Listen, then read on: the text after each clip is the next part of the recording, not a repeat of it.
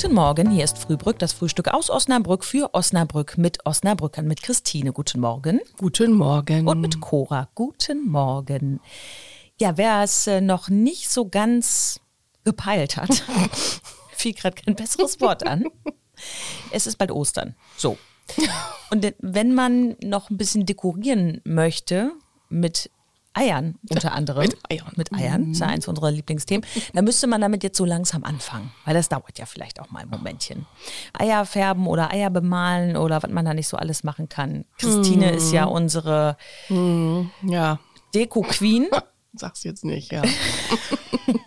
und hat da bestimmt ganz tolle Methoden und Ideen zu. Ja, ich habe einen super Tipp. Und zwar ähm, haben wir einen Bilderrahmen genommen, wo im Grunde vorne dann das Glas fehlt. Es gibt ja diese Bilderrahmen, die so ein, so ein bisschen Tiefe haben. Ach so, ja, ja. Ne? Und dann haben wir da ähm, äh, so Plastikeier genommen. Die gibt's ja auch so als äh, Imitate Ja. sozusagen, die aussehen wie echte Eier.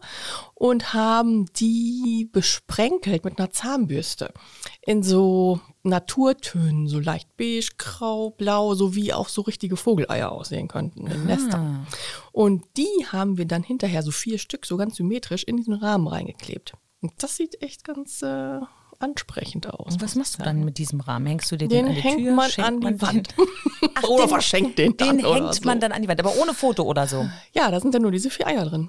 Das Ah. echt, sieht ganz cool aus. Okay. Kann man Mhm. auch noch Federn dran kleben.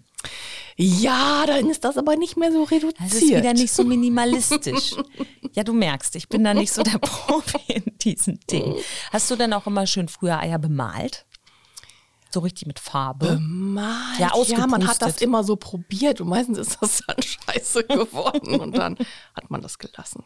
Ja, oder auch mit Fäden umwickelt und so, so, sowas haben wir im Kindergarten, da fing das an, dass man so, so Bindfäden, Wolle oder so drumherum geklebt hat. Ach, das kenne ich Wenn gar man da nicht. so richtig geduldig ist und das ganz toll und präzise macht, sieht das toll aus. Aber Was wir gemacht haben, ist das mit Wachs. Mm, so Wachs ja, drauf das ich Das auch fand noch. ich auch Mm. tatsächlich ganz schön im Ja, Kindergarten. stimmt. Die Eier gibt es tatsächlich auch heute noch.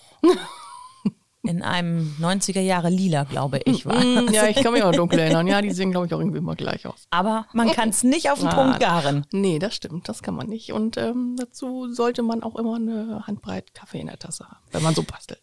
Wir wünschen euch ein schönes Wochenende mit den Basteltipps von Christine. Tschüss. Ja, tschüss.